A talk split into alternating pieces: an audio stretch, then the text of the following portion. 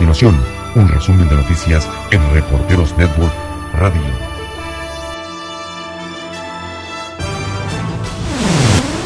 En Brasil, las autoridades sanitarias informaron que detectaron el primer caso de coronavirus en el país. El paciente es un brasileño de 61 años de edad que estuvo en Lombardía, en el norte de Italia, país en el que se han registrado 11 muertes y cerca de 320 infectados por el virus.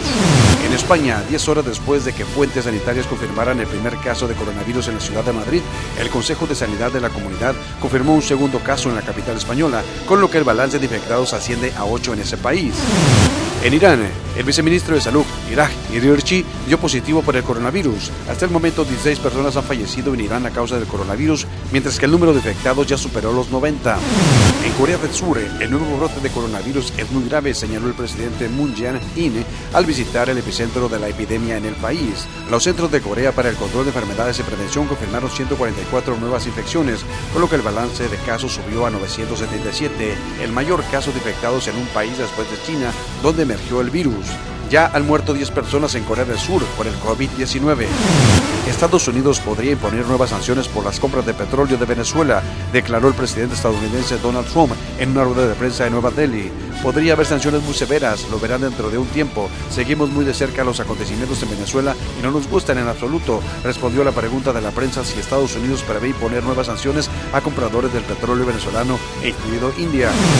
India asciende a 20 la cifra de muertos en los disturbios de Nueva Delhi. Los disturbios coincidieron con la visita de Estado del presidente de Estados Unidos, Donald Trump. La controvertida ley de ciudadanía que ya provocó brotes de violencia a lo largo de la India a finales de 2019 otorga la ciudadanía india a inmigrantes irregulares de Bangladesh, Pakistán y Afganistán, siempre que sean budistas, sijes, hindúes o cristianos. La normativa excluye a los musulmanes, a pesar de que representan el 10% de la población total del país y podrían allanar el camino para deportaciones de millones de adeptos del Islam que se instalaron en India hace tiempo, pero no han regularizado su situación. En Rusia, el Servicio Federal de Seguridad detuvo a dos adolescentes de 15 años que tramaban perpetrar una masacre en una escuela de la ciudad de Saratov, al sureste del país. La detención de los dos jóvenes se produjo en un búnker abandonado donde escondían armas de fuego. Uno de los detenidos confesó que planeaban asesinar a unas 40 personas por venganza. El otro adolescente dijo que el ataque estaba planeado para realizarse el mes de mayo. Los agentes establecieron que en el ataque también se usarían bombas incendiarias. Los adolescentes habrían encontrado en internet las instrucciones para fabricar esos dispositivos.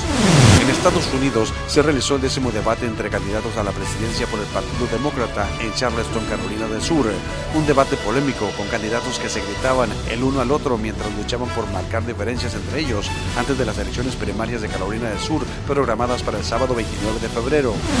La tenista rusa María Sharapova anunció su retiro del tenis. La rusa se retira de las canchas a sus 32 años, habiendo ganado un Grand Slam por última vez en 2014, cuando ganó el Abierto de Francia por segunda vez. Su última aparición fue en el Abierto de Australia 2020, donde fue eliminada en la primera ronda. María Sharapova escribió en una columna para las revistas Vogue y Vanity Fair, titulada Tenis, me estoy despidiendo.